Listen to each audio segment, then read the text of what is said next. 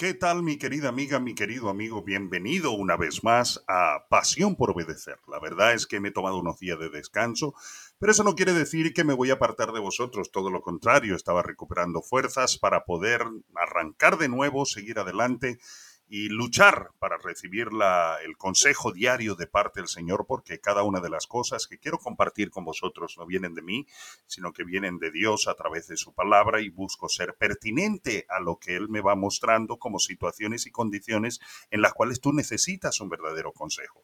Así que aquí estamos de vuelta en Pasión por Obedecer. Quiero también darte las gracias porque sé que lo estás compartiendo con otras personas y quiero animarte a que lo sigas haciendo. ¿Sabes? Esa es una manera de que el pacto de Abraham se pueda, se pueda cumplir en nosotros. El pacto de Abraham está narrado en Génesis capítulo 12 que dice, te bendeciré y serás de bendición. A través de ti bendeciré a las naciones. Pero también, por otro lado, nos encontramos en Gálatas, en el Nuevo Testamento, en la carta del apóstol Pablo a la iglesia de Gálatas, que dice que en Cristo Estamos redimidos de la maldición, de la ley, del pecado y de la muerte, para que la bendición de Abraham fluya a través de nosotros. Es decir, que nosotros también tenemos la oportunidad, el mandato divino de ser bendecidos para ser de bendición. Y cuando tú compartes un podcast y le haces llegar a alguna persona eh, lo, que, lo que estás aprendiendo a través de la palabra del Señor, el mensaje de esperanza, nunca sabemos el cambio que eso puede producir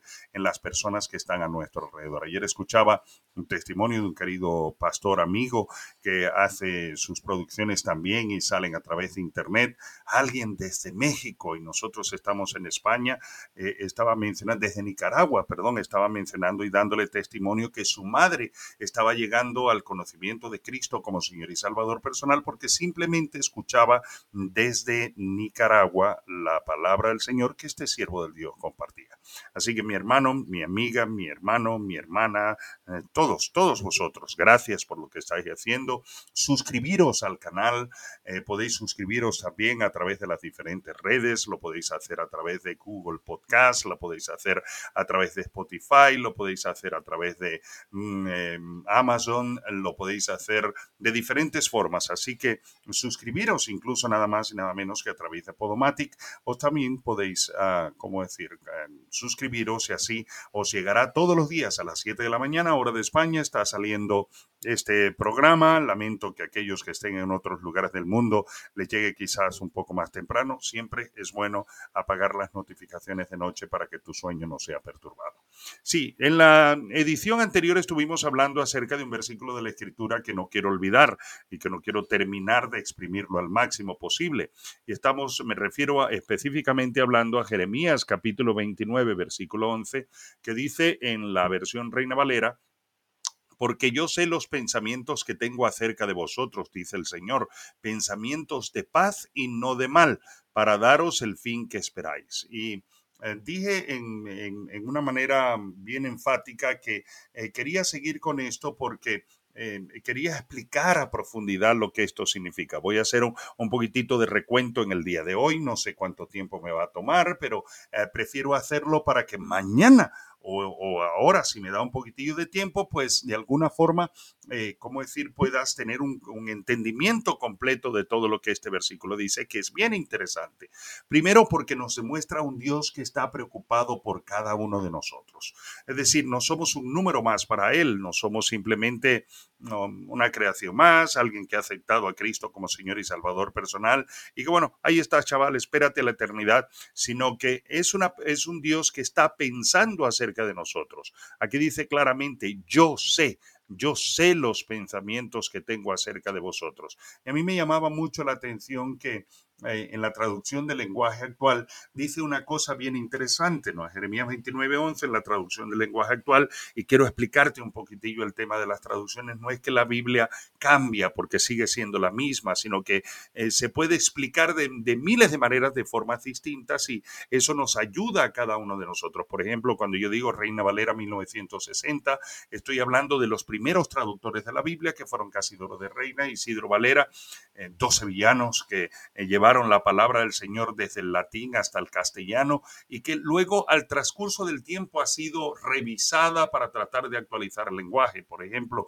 si tenéis la oportunidad de conseguiros la Biblia Reina Valera la Reina Valera Revisión 2020 es preciosa porque podemos entender muchísimos principios de la escritura en una forma muchísimo más eficaz. Y esto es bueno porque acuérdate que la palabra del Señor alimenta tu vida y te fortalece para seguir adelante con un espíritu de victoria y con la mejor de todas las actitudes, porque es una actitud que está fundamentada en la palabra del Señor y no en tus propios criterios.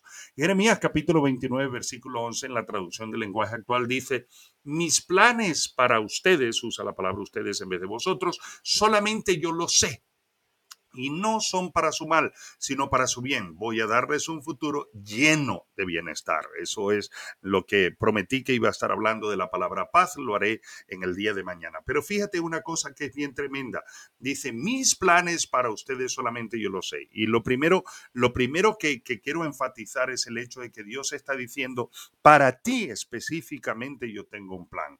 Ya expliqué en la sesión anterior, en la edición anterior, que este plan tiene que ver con una estrategia un propósito, tiene que ver con algo que Dios quiere ayudarnos a conseguir y podemos tener la plena certeza, como lo dice el mismo pasaje aquí, eh, que será un plan de bienestar, un plan que nos va a producir gozo, alegría, satisfacción, plenitud de vida para la gloria de su nombre. Y el cumplimiento de su palabra, eh, donde él dice en Juan capítulo 10, yo he venido para que tengan vida y para que la tengan en abundancia, y también en Romanos capítulo 8, versículo 28, que dice que para los que amamos a Dios, todas las cosas nos ayudan a bien. Así que, mi querido hermano, sin duda, esto es algo tremendamente extraordinario, una tremenda bendición que nosotros podemos tener y sin duda, sin duda, como decir, eh, eh, nosotros eh, podemos disfrutar con alegría de la certeza de saber que podemos caminar confiadamente con Dios porque sabemos que Él, su propósito nos va a producir bienestar.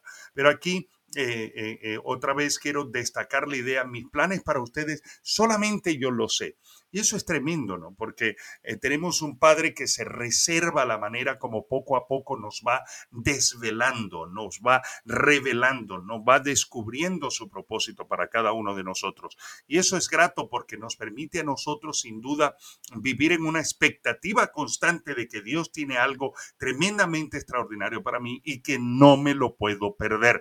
Quiero, por encima de todas las cosas, disfrutar de eso que Dios me está dando. Así que eh, lo, lo interesante también es que eso resalta y destaca el hecho de que a Dios tenemos que seguirle, incluso ante un plan que Él nos revela y un propósito que Él nos revela y cómo eso se desarrolla, tenemos que hacerlo a través de la fe. No nos olvidemos que en Colosenses el Espíritu Santo a través de Pablo nos enseña que así como hemos venido a la vida en Jesucristo por fe, tenemos que seguir viviendo por fe. Por lo tanto, esto señala en una forma muy linda y muy preciosa el hecho de que nosotros necesitamos, mis queridos hermanos, creer en Dios, a pesar de que muchas veces no podamos entender todo lo que nos está pasando o cómo Dios va a desarrollar ese plan que tiene para nosotros.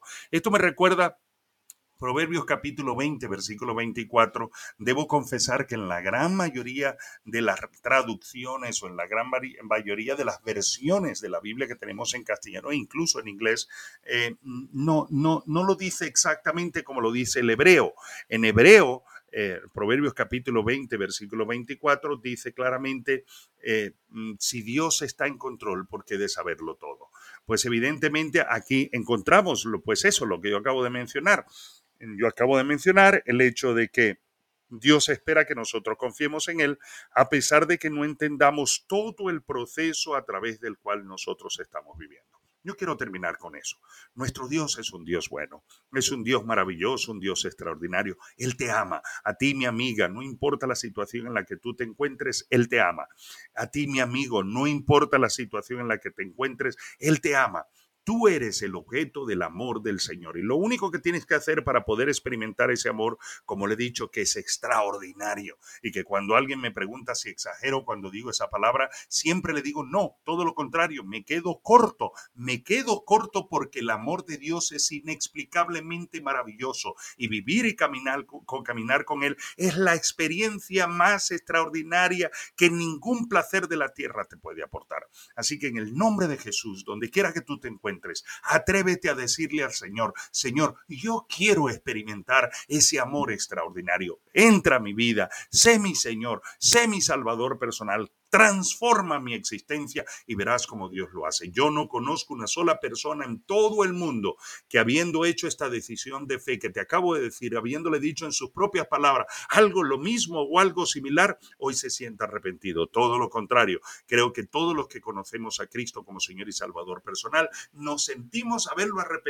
nos sentimos arrepentidos de no haberlo hecho antes. Yo te bendigo en el precioso nombre de nuestro Señor Jesucristo. Si estás enfermo, te declaro sano. Si tienes problemas económicos, declaro provisión. Si tienes un negocio, declaro bendición sobre tu vida. Si tienes dificultades en casa, declaro que la paz del Señor se manifiesta sobre ti. Que el Señor te bendiga y te guarde. Que el Señor haga resplandecer su rostro sobre ti. Que el Señor tenga de ti misericordia y te dé de su paz. Y en manera muy poderosamente especial, te pido en el nombre de Jesús que sea de bendición para alguien. Comparte este podcast, hazlo llegar a alguien, reenvíalo a alguna persona, porque de seguro vas a, poder experimentar la grata experiencia también de ser de bendición para alguien. Señor te bendiga, nos encontramos de nuevo mañana en otra edición de Pasión por Obedecer.